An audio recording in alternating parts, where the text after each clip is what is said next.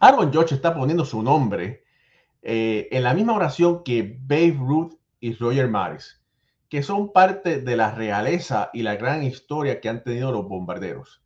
Pero esto no acaba aquí. Sobre eso y mucho más, Béisbol ahora está por comenzar.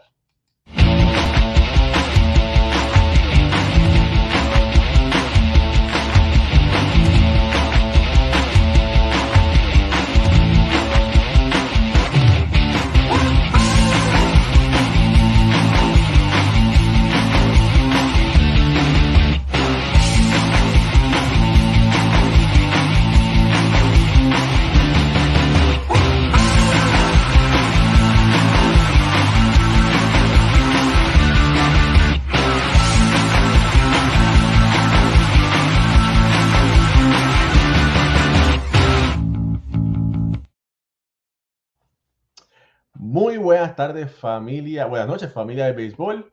Mi nombre es Raúl, Ramos, me acompaña como de costumbre Ricardo Guibón. Esto es Béisbol Ahora. Parte de nuestro elenco no está con nosotros porque algunos están en Dominicana, están incomunicados, otros están en Puerto Rico. Eh, no es secreto lo que ha sucedido con el huracán Fiona. Eh, y quiero darle las gracias a todos los, a todos los que, mensajes que me han enviado, incluyendo a Miguel Dupuy, que me acaba de enviar uno, Eric Hitlerberg, eh, personas que, amistades que uno ha hecho gracias al, a las 108 posturas de la bola de béisbol, eh, que se preocupan por la tierra de donde somos. Y bueno, gracias por todos esos mensajes. Eh, ha habido alguna pérdida, lamentablemente, de vida, ha sido mínima, pero bueno, una sola persona que, que pierda la vida es muy lamentable. En Puerto Rico han fallecido aproximadamente tres personas eh, las pérdidas debido a la lluvia. El viento no afectó tanto. Esta vez ha sido la lluvia, la gran lluvia que ha afectado a Borinque. Ahora sí, Ricardo, eh, de verdad que esta temporada de béisbol es un sueño. Aaron George, el señor Aaron George, que hemos, hemos hablado de él 50 mil veces, está, bueno, ha puesto su nombre en la misma oración que, que Roger Maris y Beirut. Posiblemente no rompa el récord, bueno, va a romper el récord de honor de la Liga Americana, pero no el, el codiciado de Barry Bonds. Pero, pero, óyeme, llegar a los 60 cuadrangulares es usted tenga. Sí, Raúl, eh, primero, bueno, igual me uno a tus palabras sobre el huracán Fiona en Puerto Rico y su paso por Dominicana. De verdad espero que, que las, los daños tanto humanos como materiales, no sean tan fuertes como se ha visto en el pasado.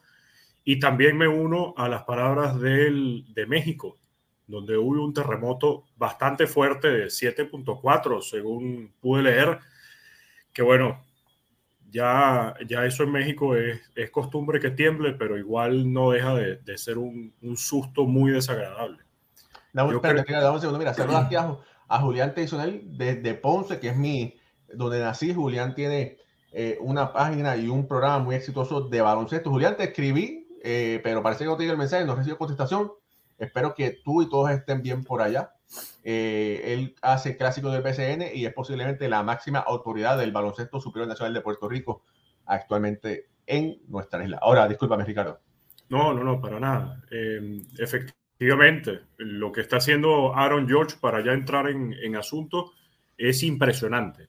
Eh, sin duda alguna, no deja de llamar la atención cómo el approach a cada uno de sus turnos sigue siendo tan disciplinado. Eh, los lanzadores, cuando han tratado de hecho de dominarlo, y algo que no ha sido un secreto, el slider afuera o el cambio de velocidad en la esquina de afuera de la zona de strike ha sido la debilidad del talón de Aquiles para Aaron George. Pero son pocos, en verdad, los lanzadores que han sido capaces de colocar los picheos en esa zona y cuando se equivocan, bueno, ya vemos cómo Aaron George ha castigado y de qué manera. Eh, yo tampoco creo, Raúl, y he sido muy claro en esto, tanto en este programa con redes sociales, que Aaron George pueda romper la máxima cifra de Barry Bonds con esos 73 cuadrangulares. Simplemente la cantidad de turnos pareciera no darle. Aaron George promedia en este momento un cuadrangular por cada 8.8 turnos y tendría que estar en todos y cada uno de los juegos de los Yankees de Nueva York que le restan en la, en la campaña, que son 17, para si en tal caso promedia tres turnos por cada uno de esos juegos, manteniendo este ritmo que tiene hasta ahora, pudiera llegar hasta los 65. Ya de todas maneras, poder conectar 60 cuadrangulares, incluso me arriesgo a decir, conectar más de 50, ya es una barbaridad. Y lo que estamos viendo de Aaron George es simplemente historia de un jugador que está dominando las estadísticas ofensivas, todas y por mucho, y está muy cerca también de conseguir una triple corona que no se consigue desde hace 10 años, sería algo épico para el béisbol y además en el momento donde lo está haciendo, sabiendo que va a ser agente libre al final de esta temporada y cuando rechazó una muy buena oferta de los Yankees antes de empezar la campaña. Oye, eh, me parece, estoy casi seguro que va a estar jugando en todos los juegos hasta el, fin de temporada, porque si por alguna razón Aaron Moore lo sienta para darle un descansito, van a sacar ese Mayer a patadas del Bronx. De verdad que, y mira, eh, estamos, tenemos el privilegio de estar viendo eh, posiblemente, bueno, no posiblemente, ya él dijo que era su última temporada, la temporada, su última temporada de Albert Pujols. Eh, somos también muy privilegiados en estar viendo posiblemente la última, si no la penúltima de Miguel Cabrera. Eh, son, también hemos sido muy privilegiados de ver la última temporada de Yadier Molina. Eh, va a ser una, una temporada, ¿cómo es? Una, un Hall of Fame Ballot Heavy, ¿verdad? De aquí a cinco años. Pero ver el espectáculo que el George está teniendo que por fin, por fin, ya dice, no, no debe haber discusión que Aaron George sea el MVP de la liga. El MVP de la liga americana. Menos mal, porque todo era Otani, Otani, Otani. Y de verdad que, bueno, hemos visto un equipo ahora que ha sido, ha mejorado otra vez. Los Yankees han podido encontrar un rumbo a, a puerto. Se estaban hundiendo en el Triángulo de las Bermudas pero si bien es cierto que los Yankees han tenido una muy buena temporada hasta donde cayeron en la declive, gran parte de eso fue gracias a Aaron Judge, Aaron Judge y eso es lo que lo hace ser el jugador más valioso no solamente del equipo, sino de la Liga Americana. Sí, yo creo que todavía eh, Otani tiene sus defensores y los va a seguir teniendo. Eh, la temporada de Otani ha sido también espectacular y hay que reconocerlo. Eh, eh, dentro de los números ofensivos quizás no tiene la misma cantidad de cuadrangulares y de carreras impulsadas que el año pasado, pero ha estado dando mucho de qué hablar con el madero. De hecho, gran parte de los juegos de los angelinos los han ganado gracias a batazos de Shohei Otani. Y ni hablar de los números de picheo porque ahí sí ha sido mucho mejor que el año pasado. Yo creo que de igual forma, eh, por más que Otani pueda seguir teniendo sus defensores, lo que estamos viendo de Aaron George es sencillamente impresionante porque ha sido el jugador, más allá de si definen o si les gusta definir al jugador más valioso porque el equipo clasifique a la postemporada o no, porque también hay, hay personas que consideran que el más valioso no necesariamente tiene que venir de un equipo de postemporada. Yo creo que lo que estamos viendo de Aaron George es realmente la denominación de un jugador más valioso porque tú lo acabas de decir y tienes toda la razón. Cuando los Yankees pasaron por ese declive, cuando los Yankees pasaron, y que yo creo que todavía no han terminado de pasar, todavía no han salido de las profundidades de la escasez ofensiva, Aaron George ha sido ese único jugador constante todo el año. Ha sido el que ha estado dando la cara para el equipo desde el terreno de juego, fuera del terreno en las entrevistas, no es fácil eh, lidiar con la prensa de Nueva York. Y tampoco, y tampoco es fácil lidiar con un equipo que se está que proyectó 120 victorias hace mes y medio. Y ahora yo creo que si llega a las 95, si llega a las 96 victorias sería mucho. Entonces, por esa razón, más allá de, si piensan o no que tiene que venir un jugador más de un jugador en el equipo postemporada o no, lo que está haciendo Aaron George es que no tiene ninguna comparación en este momento. Mira, eh, hoy vi un, comentario, iba a ser un poco estúpido, no, pero bastante estúpido, donde alguien decía que, miren, si, si Otani es bueno, o si Otani debería ser el MVP, que ¿qué usted preferiría tener? ¿Nueve Otanis en su equipo o nueve Aaron George? Que algo, una premisa que no tiene ni pie ni cabeza. Hay que reconocer, hay que ser, mira, si, si la vemos strike, hay que cantar strike. Otani sin duda es posiblemente el mejor jugador de las grandes ligas. ¿verdad? Sí. Pues, si hubiese un premio al, al jugador más destacado, Otani, Shohei Otani debería ganárselo. Pero bajo mi análisis, ¿verdad? Lo, al análisis que tenemos al jugador más valioso, que eso no está definido, Josh debería ser el, el, el estandarte, ¿verdad? El, el ganador de ese premio. Claro, y, no te has dado, perdón, Raúl, ¿y no te has dado cuenta que desde hace, creo que dos semanas o un poco más, han sacado los, los rankings de los jugadores tanto de la Liga Americana como de la Liga Nacional, posición por posición, que han hecho el, el line-up del equipo completo. En ninguna de estas versiones, desde hace dos, tres semanas para acá, han puesto el nombre de Otani en la papeleta. Más bien han colocado como bateador designado a Jordan Álvarez y como lanzador a Justin Verlander. Si Otani, con tanta publicidad que le hicieron para el MVP y que decían que nuevamente iba a ser unánime, ¿por qué entonces no aparece en esos rankings que ha sido publicado hasta por la propia Major League Baseball? No por algún periodista, no por algún defensor, sino ha sido la misma Major League Baseball la que no ha publicado el nombre.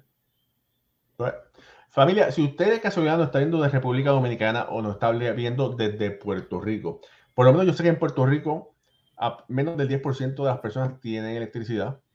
Eh, bueno, este, escríbanos que están desde Puerto Rico. Mira, hablando de eso, Jaime Denizar Pérez, que creo que no está desde Puerto Rico, desde Solá Morales presente, no le puedo fallar a mi programa de béisbol ahora, con poca batería, pero esperando a don Jorge y Pucho estén bien. Gracias Raúl y Ricardo. Sí, hay que recordar que Jorge Colón Delgado Pucho Barrios y Alfredo Orquitis, todos están bien. Le envían saludos y muchas cosas buenas. Gracias, Jaime, por estar aquí. Llueve, truene, relampague. Eh, y si hay otras personas que nos están viendo también desde allá, por favor escríbanos para saber, para, bueno, darle este, nuestros respetos y también para saber que ustedes se encuentran bien. Mira, rapidito por aquí. Saludos a Reinaldo Zurita que está conectado, Charito Padilla, Justin Román, Félix Ignacio Rivera, eh, Julián Tensional, que ya lo mencioné desde Ponce, Alejandro Mercado, el chino, eh, perdón, el indio deportivo. Eh, Alejandro, si estás, si estás conectado y, estás bien, que me imagino que estás bien, déjanos saber. JC Contreras desde México, que eh, JC hubo un pequeño temblor, terremoto. Espero que se encuentren bien tú y tu familia. Pito Pito Ramos, René González desde Ohio, Harold Rodríguez desde Newark, que está conectado. Tom Van Heinen, que está de carretera por Oklahoma. Saludos, Tom. Hace tiempo que no te veía. Qué bueno verte. Waldemar Ramos, mi primo. Juan Andrés Montañez, saludos. Eduardo Chávez, otro regular de la casa. Eh, dice Julián que la señal está pésima, pero bueno, qué bueno que estás por aquí. Jorge Guerra dice saludos para Robert Ricardo, todo el programa desde Bolivia, nuestro sentir con 19 damnificados en Puerto Rico y desde México, Dios los proteja. Gracias, Jorge, por esas lindas palabras. Eh, JC Contreras dice que si tembló, yo soy de Ciudad de México y trabajo en un gym y me agarró en un segundo piso, pero todo bien, ya es normal aquí, pero si estuvo fuerte, oremos por México, Puerto Rico y RD, por los manifiestos de la madre naturaleza. Saludos a Wilmer Caruche que está conectado también. Máximo Carvajal dice que está desde Nicaragua. Eh, Mr. Rating, saludos. Feliz Juan López también está conectado por ahí. Carmelo Pérez eh, dice que está en RD. Bueno, qué bueno que está conectado. Eh, Leo Yankee, saludos de Florida. Eh, ya se, eh, Luis Parra está conectado desde República Dominicana. Héctor Pacheco desde Ponce. Héctor, espero que todo en Ponce esté bien. Que, oye, imagínate si en Ponce ha llovido, es el sitio que más ha llovido en Puerto Rico. Se estiman, el último que vi fueron 33 pulgadas de agua, casi tres pies en menos de 48 horas. Básicamente un metro. A mí, a mí honestamente, las imágenes que he visto de Puerto Rico me, me duelen mucho porque me recuerdan al, al, deslave de Vargas que hubo aquí hace 23 años y la cantidad de agua que cayó es, es, algo que todavía, de hecho, tengo muy vivo en el recuerdo. Eh, ver cómo se puede barrer una, una comunidad completa por la lluvia no es ningún juego y espero que de verdad todos estén bien. Eso pasó en Ponce en el 1985 cuando una comunidad, la comunidad Mameyes, que está en una montaña, el lodo la barrio y le enterró lamentablemente. Eh, saludos, mira, a María López que está, la, nuestra madrina, la mamá de Alfredo, que está conectada también desde Ponce. Doña María, qué bueno que usted y don Alfredo estén bien. Ya me enteré, ya yo hablé con Alfredo en la mañana, así que qué bueno que están. Boricua Leyes desde Tuabaja está conectado. Eh, Pito Ramos está desde Atlanta. Feliciano de Jesús. Eh, saludos. José Cruz Martínez está conectado. Dice que Josh debe ser MVP de las dos ligas. David Villegas está conectado. Eh, Héctor Pacheco dice que sigue lloviendo en Ponce y Feliciano de Jesús está en Juanadía. Bueno, Feliciano, salud y, y, suerte, ¿verdad? Porque todo, lamentablemente, la suerte es un factor, ¿verdad? Por la bendición del Todopoderoso es importante. Eh, bueno, ya que todo el mundo está, está saludado, si usted puede darle share a esta transmisión para que otras personas la, la puedan disfrutar, regálenos ese favor y déle like también a esta transmisión. Ricardo, si queda, ¿qué, cuántos juegos quedan? Básicamente 14 juegos. Sí, algunos equipos tienen menos, otros, por ejemplo, los Yankees van a tener 17 juegos que le restan en la campaña pero ya todos menos de 20. Bueno, queda básicamente dos semanas, sin contar la postemporada, para que todos los fanáticos de los Yankees vean y disfruten a Aaron Josh vestido de rayas. La gente de Boston dice que lo ves vestido de cebras, pero todavía no se sabe qué va a pasar, ¿verdad? Y digo que no se sabe todavía qué va a pasar por todos los rumores de los posibles destinos de Aaron Josh definitivamente me parece que Aaron tiene un número aquí en la cabeza de lo que quiere, del dinero que quiere recibir. A ver quién está dispuesto a dárselo. Dice Dario Antonio Mercedes, dice saludos para mis tres hijos, Derek Haker y Ian desde República Dominicana. Bueno, saludos por ahí a Darío Antonio Mercedes Carrera también. Espero que todos estén bien. Mira, no es la primera vez que aunque grandes figuras, jugadores del Salón de la Fama, que han sido muy exitosos con los Yankees, abandonan a los Yankees. Eh, esta vez fueron por cambio, pero de Winfield fue un Yankee por muchos años, terminando, terminando la Hit 3000 eh, fuera del uniforme de los Yankees. Y otro gran jugador fue Ricky Henderson, que cuando uno dice, a veces uno no, se, acuerda. Winfield sí, pero a veces uno, ni se recuerda que, eh, que Henderson fue parte de, de los Yankees, ¿verdad? Pero si, eso, si esas grandes estrellas se fueron, porque alguien pagó más dinero, Josh también se puede ir. Otro caso fue Ray Jackson, que estuvo, un par, que estuvo que cuatro temporadas y después se fue. Se fue que le estuvo dando más dinero. Pero aunque Jackson, Rey y Mr. Ray Jackson se identifican, siempre se han identificado con la franquicia de Nueva York. Pero te da trabajo creer que exista la posibilidad que ellos se vayan. Honestamente, sí. Eh, y sí me da trabajo creer que Aaron George se puede ir de los Yankees, porque es un pelotero que ha sido criado en Nueva York prácticamente. Es un jugador que fue seleccionado en el draft por los Yankees, que viene de las granjas, que le han metido dentro de la cabeza todo lo que involucra ser un Yankee. Eh, en el caso de Ricky Henderson, por ejemplo, y, y Reggie Jackson, ellos venían de otros equipos antes de jugar en Nueva York. Y quizás sus carreras,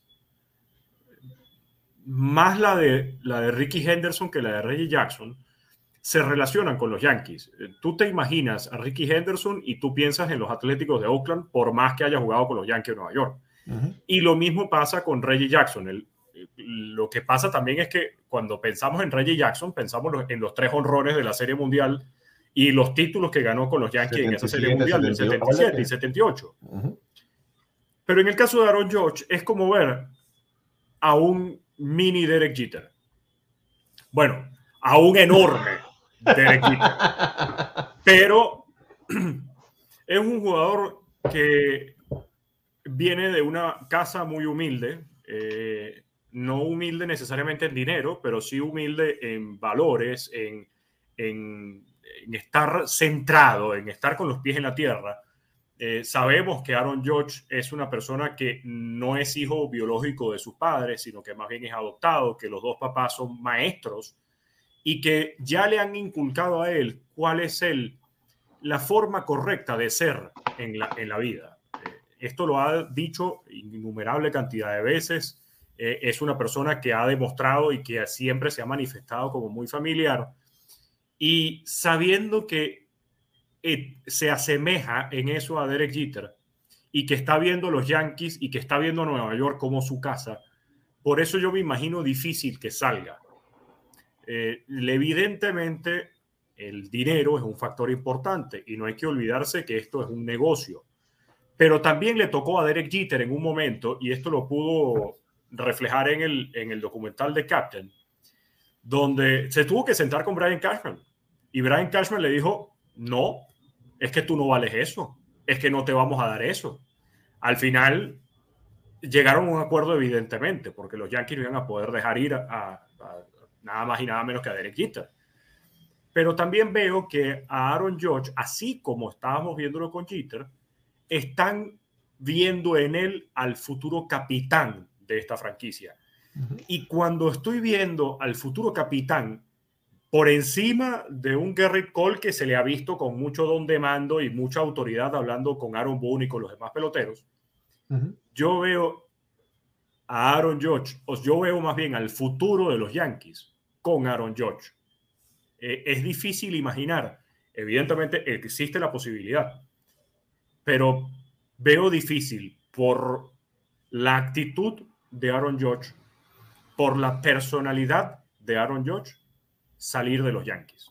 Mira, por aquí Eduardo Chávez dice, los Yankees necesitan a Aaron George, no lo pueden dejar ir. Sería el error más grande de la historia del equipo. No posiblemente el más grande, pero sería de un top 5 de eso, fíjate. Y por aquí, eh, oye, Lizardo Rivera, que siempre Lizardo me tira con el rey o con Brett Garner, dice: Si George gana la Triple Corona, Corona, hay que hipotecar el Yankee Stadium. Yo creo. No, sé tampoco. ¿No crees? A ver, Raúl, 213.5 millones de dólares por siete años era una súper oferta yo estoy completamente, estoy completamente de acuerdo contigo. Yo pensaba que era una, una oferta justa. No, y, yo creo que hasta más que razonable, sí. Aaron George tiene siete temporadas en grandes ligas y, y, esta es la tercera donde ha estado completamente saludable. Tú estás pagando, evidentemente, por lo que puede dar el pelotero, pero dentro de lo que puede dar el pelotero están los riesgos dentro de esa inversión. Y los riesgos es que es un jugador muy proclive a lesiones. Darle 350 millones, hipotecar el Yankee Stadium, como, como dice nuestro oyente, me parece que es mucho. Y, creo que eso es algo que, que tiene que entrar en la cabeza del fanático de los Yankees. Porque el fanático de los Yankees dice, si no invertimos, entonces no ganamos la Serie Mundial. Pero es que los Yankees siempre invierten, siempre es de las nóminas más grandes. Fíjate, si no invertimos, no ganamos la Serie Mundial. Pero después dicen, si no le damos la oportunidad a los de las granjas, entonces no ganamos la Serie Mundial. Ya va. Si tú eres creyente de que los Yankees no le dan la oportunidad a los de las granjas, entonces, ¿qué pasó con el Core? Si tú dices que los Yankees ganaron series mundiales gracias a sus granjas por el Core Four, entonces te olvidas de lo que invirtieron en ese momento para ganar una serie mundial. Y después, si crees que los Yankees son solamente nómina, entonces lo que se está diciendo es que los Yankees compran los títulos de serie mundial porque requieren de mucha inversión para poder ganar los títulos. Y resulta que no es así. E, en ninguna de las dos, eh, ninguna de las dos va sola. Ellos han dado oportunidades a los, a los novatos y por otro lado, le han dado la oportunidad a la gerencia para invertir siendo de las nóminas más altas en el béisbol en los últimos 20 años. Ahí es donde, hasta ese punto, ¿qué tanto en realidad se puede gastar o se puede invertir, corrijo que esa es la palabra, en Aaron George? 50 millones de dólares al año. 60 millones de dólares al año. No lo veo. Bueno, espérate, yo, vamos, vamos a... Mira, por aquí hay varios comentarios interesantes, ¿verdad? Eh, de acuerdo a los dólares, los centavos, ¿verdad? El contrato más grande por año para un jugador de posición es el de Carlos Correa, con 35 millones de dólares por año. Sí, y este año no los vale. No, no, claro, pero está, está, ¿verdad? Y entonces, los jugadores élites estaban ganando o ganan 30 millones o más, ¿verdad? Claro. Y el más grande por año para cualquier jugador es el de Mark Scherzer con 42 y medio. Sí. ¿Verdad? Ok. Así que a mí me parece, ¿verdad? Que ese contrato de George debe ser superior al de 35 millones por año. Debería. O sea, debería, debería, porque creo que es a lo mejor a lo que está apuntando Aaron George. Ahora, ahora todo depende, todo depende si, si, si Nueva York decide ofrecer un contrato a largo plazo, ¿verdad? Eh, superior a los 29 y medio que le ofrecieron, ¿verdad? O un contrato menor a menor plazo, pero con un valor mayor por año. Me explico, me explico, ¿verdad? Eh, sería descabellado que los Yankees le ofrezcan 5 eh, años, 200 millones de dólares, a 40 millones al año. Lo que pasa es que, Raúl, a mí no me parecería descabellado. Y, yo pienso igual que tú. Porque si estamos viendo que un jugador proclive lesiones y ya tiene 30 años, entonces no manejes un contrato a largo plazo, sino lo corto con una buena suma de dinero al año. Yo no sé hasta ese punto entonces si entonces eso sea lo que está buscando Aaron George. Porque a lo mejor Aaron George lo que está buscando es quedarse con los Yankees de Nueva York por los próximos 10 años y listo, no me preocupo. Aquí voy a retirarme, aquí voy a jugar toda la vida. Pero 10 años ganando 37 millones de dólares, 40 millones de dólares. Eso es lo que, lo que yo no veo que sea factible. Ahí es donde, ahí está donde ese punto. Y también comparar a Aaron Judge con un Carlos Correa, porque es el jugador de posición que más gana en estos momentos, tampoco me parece que sea acertado, porque Carlos Correa es un campo corto Aaron George es un jardinero. Por más que Aaron George esté jugando más en el jardín central este año, no es un jardinero central. Y para, eso, y para eso viene Harrison Bader, porque en teoría va a ser el jardinero central de este equipo por el resto de los años. Entonces, la exigencia física no es la misma. Eh, por eso Juan Soto tenía esta misma duda con rechazar la oferta que le, que le hicieron los, los padres de los nacionales de Washington de 30 y pico, de 28 millones, 30 y pico millones de dólares al año, porque él decía yo, yo valgo más, pero evidentemente no es yo valgo más que un Carlos Correa por ser jugador de posición, es que yo valgo más por lo que produzco con el madero en la posición en la que juego.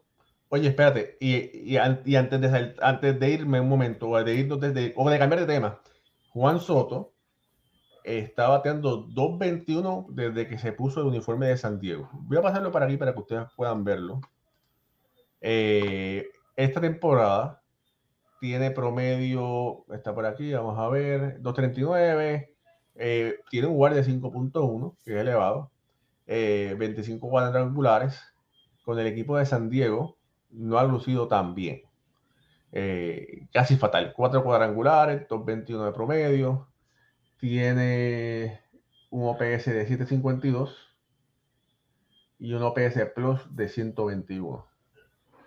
Eh, pero sin irnos, sin irnos a, Juan Soto, este es un negocio, ¿verdad? Y George apostó a él de que iba a tener una gran temporada para poder cobrar. Claro. Y cobrar bien. Oye, y va de 2-2 la temporada pasada y esta temporada se ha mantenido eh, bien de salud, que es lo que siempre hemos dicho, ¿verdad? Un George saludable va a bater muchísimo, ¿verdad? Eh, y un Josh que batea muchísimo va a tener a los Yankees en un sitial preferencial, posiblemente primero en su división. Y lo ha demostrado. Sí, es que yo coincido. Cuando George está sano, puede hacer este tipo de cosas. Y eso es lo que dejan de ver y al mismo tiempo ven los fanáticos alrededor del béisbol. Mira, esto es lo que Aaron George puede hacer. Mira cuántos honrones batea Aaron George. Mira la cantidad de carreras impulsadas que Aaron George batea. Vean eso. Esos son los salarios de este año, jugador por jugador, y vean que solamente Mike Trout es el jardinero que más gana en estos momentos, con 37 millones de dólares. Si van a buscar otro jardinero, tienen que irse hasta Giancarlo Stanton y George Springer, que cada uno gana 29 millones de dólares. Y eso es este año.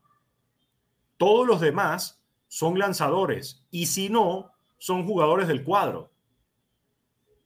Aaron George puede estar dentro de la lista siendo un jugador de los jardines. Es... Ricardo, ¿te fuiste? Parece que Ricardo se frizó. ahora.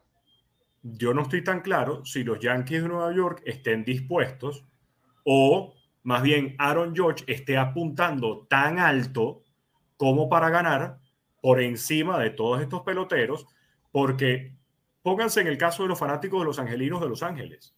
El año pasado, ¿qué hizo Mike Trout? No jugó en gran parte de la temporada por una lesión en la pantorrilla. ¿Y este año qué pasó? También no jugó durante gran parte de la temporada por otra lesión, que es verdad.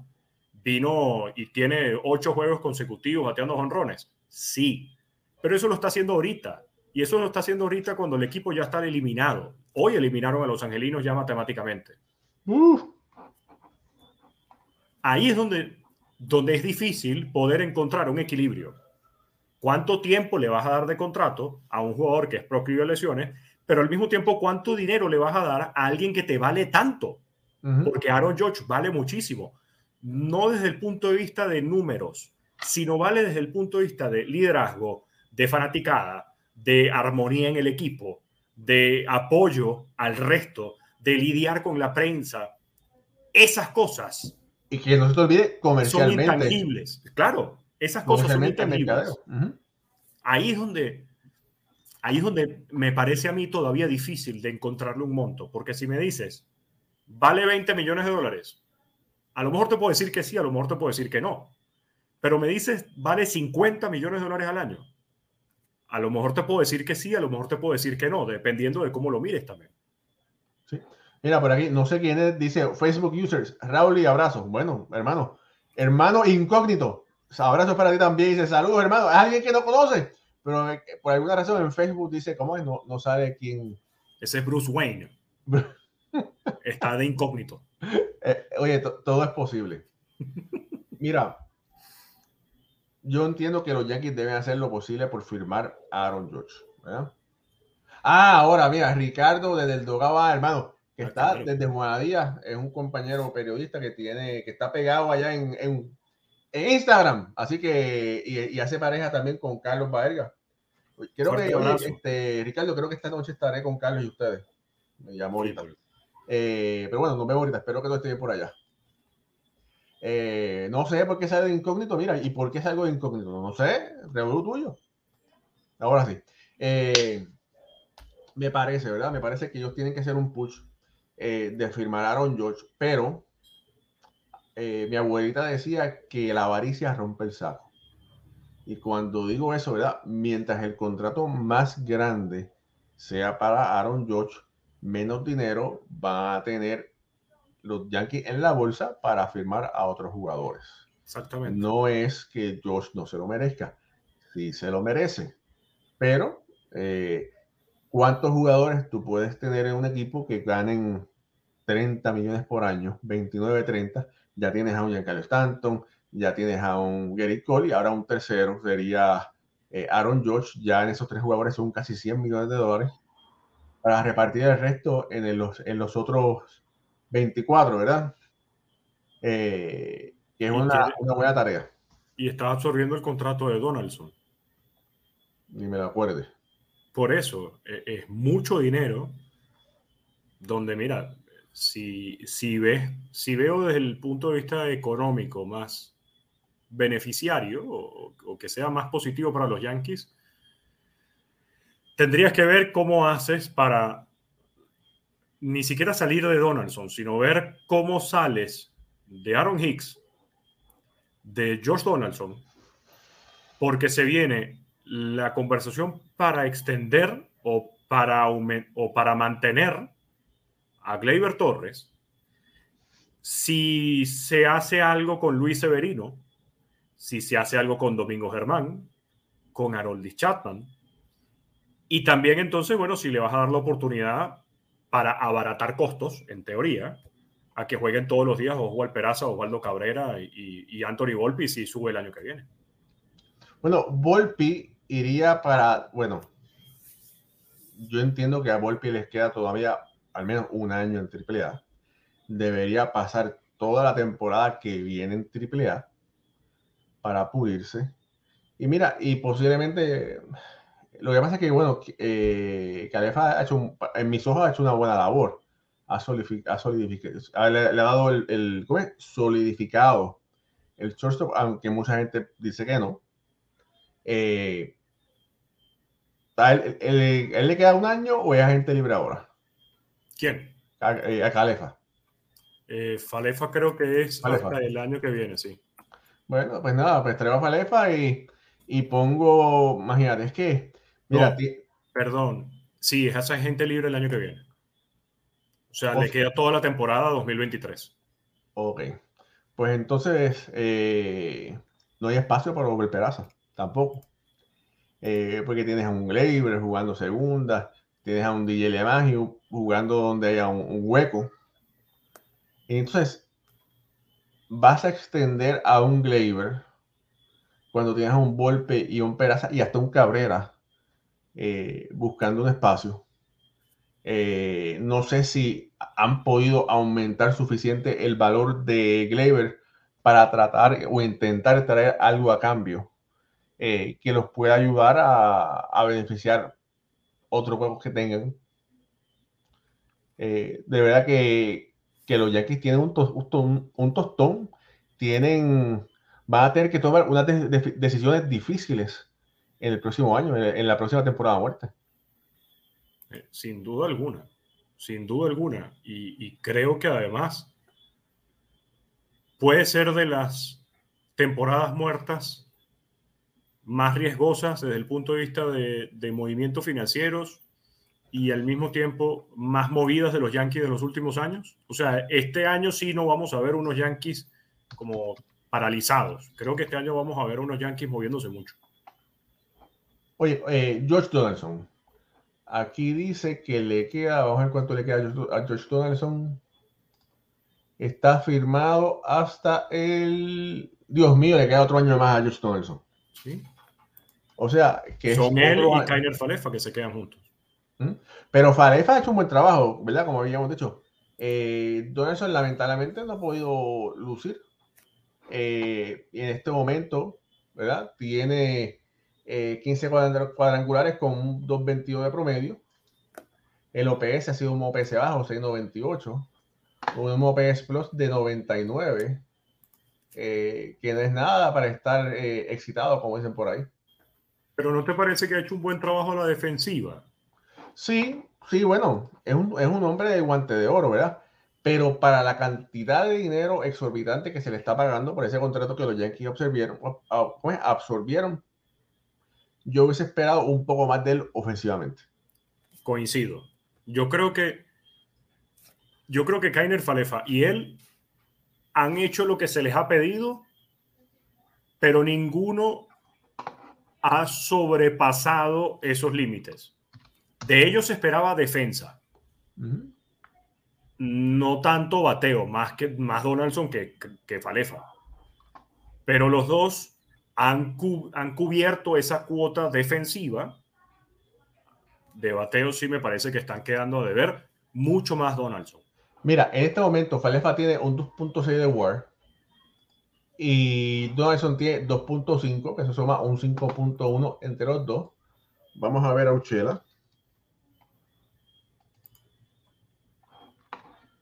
Pulsera tiene un 2.5 y vamos a ver Gary Sánchez. 0.7. Así que en este momento, en cuestión de War, los Yankees han tenido la ventaja en este momento. Eh, mira, por ahí, eh, Max, Max Scherzer estaba tirando un juego perfecto, pero están diciendo que Luis Jelly le quitó el perfecto con un doble. Yo quería comentar sobre eso, pero te di la oportunidad, Ricardo, de no traer la colación, porque como dicen que tú rápido dices algo, siempre se cae el juego, pues dice, vamos a mantenerlo calladito para ver qué pasa. Sí, bueno, la verdad es que no es que ni tú, yo o cualquiera de nosotros pueda influir en lo que está pasando con el juego, pero, pero sí, evidentemente, Mad Max estaba haciendo... Te hice un favor. Estaba haciendo una más de las suyas, ¿no? Qué raro Mad Max lanzando y dominando a los rivales, y en este caso, además a unos eh, cerveceros de Milwaukee, donde Raúl, esto además me duele en el alma. Yo tenía a Corbin Burns en el Fantasy hoy. Dolor, el dolor, el dolor, pero bueno, eh, oye, no se puede apostar en contra de los Mets en este momento. Por lo menos en esta temporada no se puede, no se puede, no se puede apostar en contra de los Mets.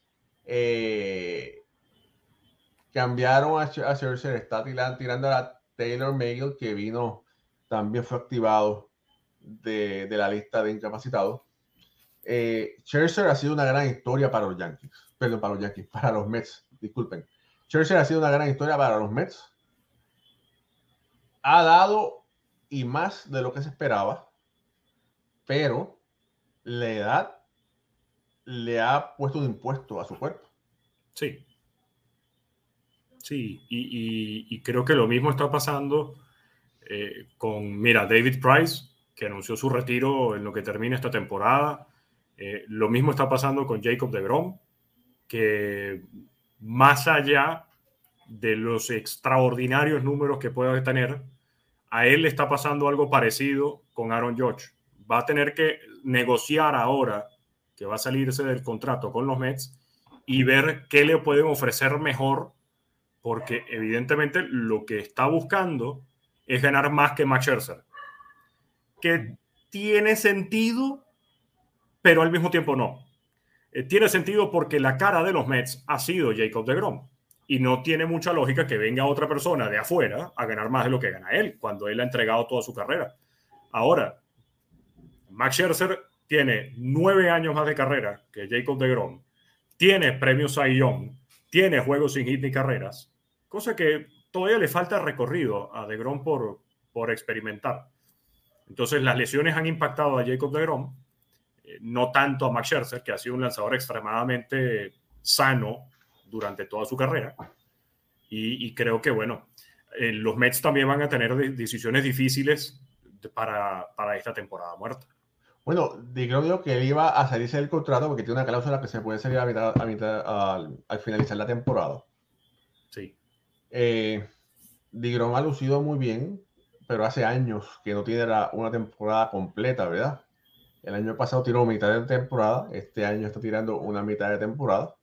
Y bueno, y Scherzer, que en este momento tiene 9 y 4, y, gracias por la corrección que me hicieron, el se lo dieron a Megill, dice por ahí Feliz Juan López y José Andrés Montañez también eh, lo dice, y Pedro Vázquez dice que, que lo que tiró fueron 6 entradas, pero oye, 6 entradas de lujo, porque 6 entradas ponchando 9 y no permitiendo nada malo. Eh, si los Mets ganan hoy, eh, hacen el, eh, ya clasifican para, la para, la temporada, hacer el clinch. Y hay que decir que Steve Cohen estaba, dice, salió un tweet que estaba sentado en las gradas con los fanáticos, tratando de convencer a los fanáticos de Milwaukee para que se cambiara a lo de los Mets.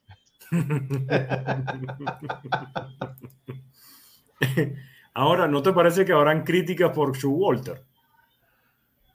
No. ¿Cómo vas a saber acá a Jacob de Grom lanzando seis innings perfectos? Que si la historia, que si las hazañas. No, pero, no, pero en este momento no. Fíjate, eh, Walter es un, un, hombre inteligente. Scherzer viene de haber estado lesionado 14 eh, días aproximadamente, ¿verdad? Y te hace. Para, mira, para los Mets poder ganar, necesitan a un Max Scherzer. Claro. De verdad que, mira, tú con un Jacob DeGrom y un Mark Scherzer, mira, ahí reparte suerte que, que Dios está contigo. Eh, es un posible, uno de los uno y dos más potentes que existen en el béisbol.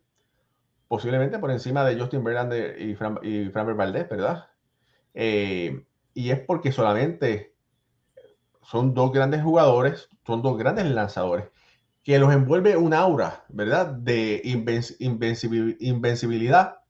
Eh, y, los, y, los, lanzadores grandes se, se crecen cuando está, es tiempo de playoff. Mira, yo sé que yo sé que Lizardo, si no le hace la entrada, le hace la, le hace la salida. Dice por aquí Lizardo, Raúl Garnedo hubiera sido mejor que Hits. Mira, chicos, ponte todo dormir. No, no te vayas, quédate aquí con nosotros. Eh,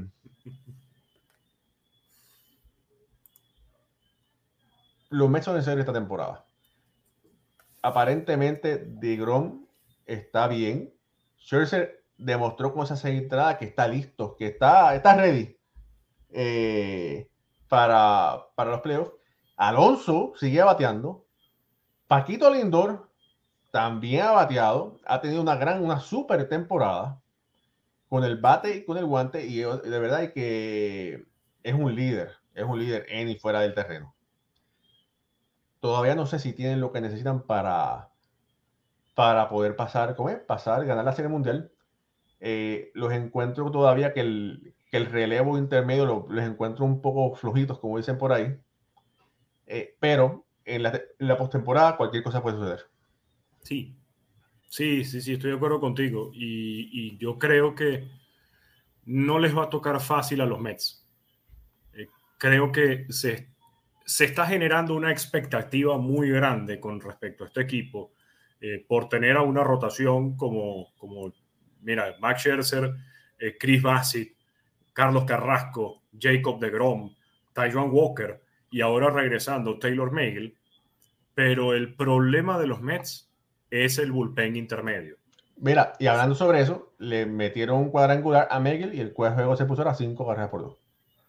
Si, si el juego, eh, si el, perdón, si el juego no, si el bullpen no puede mantener la diferencia del abridor hacia el cerrador, ahí va a estar el detalle.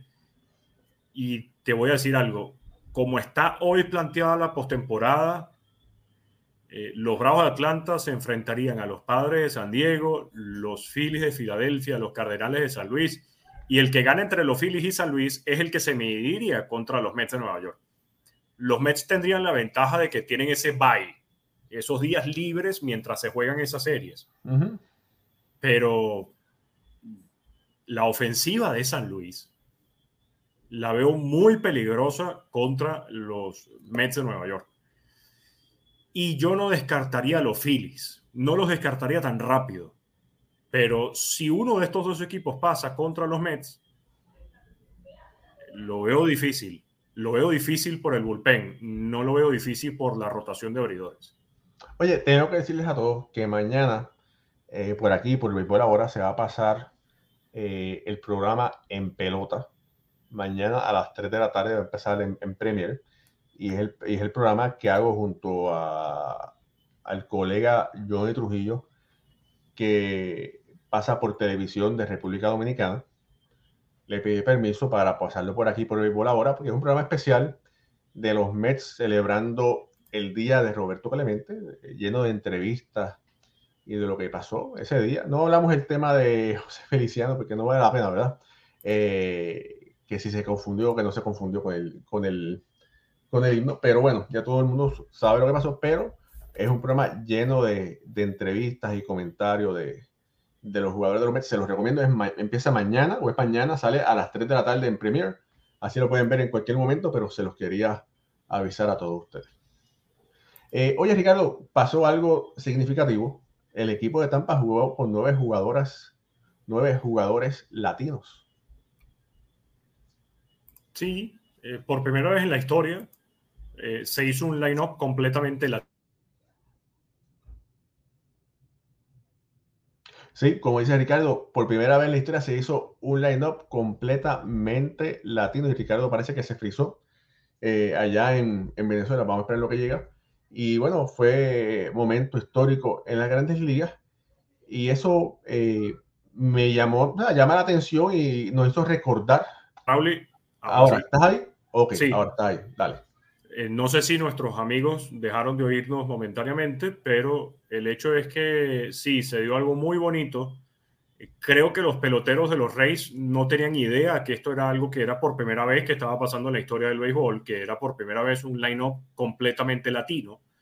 No sé hasta qué punto sí lo sabía Kevin Cash, pero, ah, pero evidentemente es algo que marca un antes y un después y que siempre hablamos, y, lo decimos mucho en las transmisiones, oye, que, por ejemplo, en este equipo, no sé, los Bravos de Atlanta, aquí se habla español, cuando ves a la cantidad de latinos en un line o ves a, los Yankees, que tuvieron hace poco a los cuatro venezolanos y además tuvieron a, tienes a peloteros latinos, José Treviño, y, te, está abriendo, no sé, Domingo Germán, y dice, bueno, aquí también se habla español porque todo el mundo es latino pero nunca, nunca se había podido ver a un line-up donde desde el primero al noveno todos eran latinos. Y eso fue espectacular, además en el día donde se dio. Bueno, y eso, fíjate, eso me recordó eh, la historia, ¿verdad? De cuando los Piratas de Pittsburgh en el 1971, si más no me recuerdo, jugaron con una alineación completa de jugadores negros, ¿verdad? Donde estaba un Roberto Clemente en Rayfield y había una lista de, de otros jugadores en, en, esos nueve. Eh, por ahí preguntan que cuando Zach Britton, ¿qué pasa, qué pasa con Zach Britton? Que cuando se, eh, se va, va a ser, va a llegar al Bronx. Él está en la liga menor, está haciendo los rehab assignments.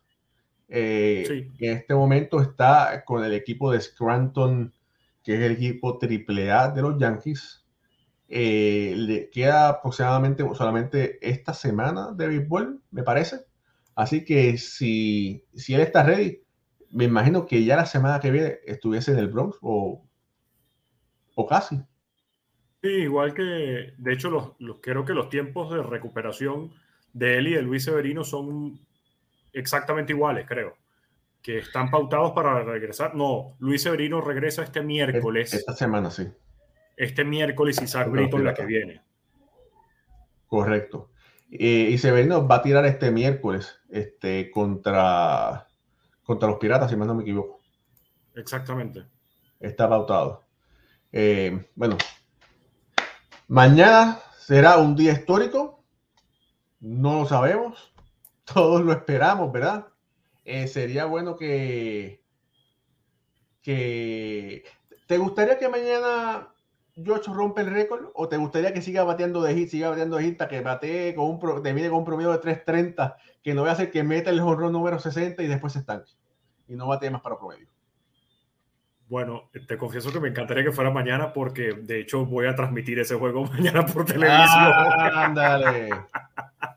mañana, mañana me toca en BM Sport ese juego entre los Piratas de Pittsburgh y los Yankees de Nueva York. Sería muy espectacular poder verlo en vivo. Eh, Además que nos ha pasado algo en estos ya casi exactamente dos años que tenemos de canal, que nos ha tocado las transmisiones del Ponche 3000 de Max Scherzer, el Hit 500 de Miguel Cabrera, el doble 600 de Miguel Cabrera. Eh, nos han tocado siempre como, como hazañas muy puntuales, que bueno, sería la quinta sobre el pastel poder ver ese, ese récord, o quizás no el 61, pero sí por lo menos ver el honrón 60, empatarlo con, con sería alucinante. De verdad que sí. Eh, bueno, Ricardo, ha sido un placer de que estés aquí con, con nosotros. Me alegro que, que, el mensaje que le envía tu jefe de allá, de BM Sport, de que no te puse a trabajar hoy, haya dado resultados. No, mentira, yo no he hecho eso nunca. Pero qué bueno, qué bueno que, eh, que estás aquí, de verdad que sí. Eh, gracias a ti siempre, Raúl. Mira, gracias a ti siempre. Y sean como Ulises Mesa. Ulises Mesa dice, vamos con los likes, este programa vale la pena. Así que bueno, sí, denle like a este programa, ayúdenos a crecer. Eh, nos pueden escuchar por los podcasts de audio como Spotify, Apple Podcast, Google Podcast. Nos están viendo por Facebook, nos están viendo por YouTube. Eh, denle like a esta transmisión, suscríbase a nuestro canal y ayúdenos a crecer, que eso es lo único que nosotros le pedimos a ustedes Ustedes nos ayudan y nosotros vamos a seguir dándoles contenido del bueno, del que a ustedes les gusta. Ricardo, eh, ya que, mira, yo no te voy a tirar, no te voy a pichar hoy porque como hace Alfredo en eso, pero sí te voy a decir que despida el show como tú lo sabes despedir, con una despida de lujo. Bueno, eh, Raúl, siempre gracias a ti y nuestras oraciones y pensamientos están con Puerto Rico, sobre todo en especialmente con nuestros hermanos, con Jorge, con Pucho y con Alfredo. Nuestras oraciones y pensamientos con República Dominicana y también con México. Esperemos que estén todos bien, que estén todos sanos y salvos, sus familiares también. Muchísimas gracias por su sintonía. Raúl Ramos desde New Jersey, este servidor Ricardo Gibbon desde Caracas, Venezuela. Eh, sigan pendientes y sigan en sintonía. Mañana a las 3 de la tarde y el próximo jueves también estaremos a las 9 de la noche por Béisbol Ahora y Béisbol Entre Amigos. Hasta luego.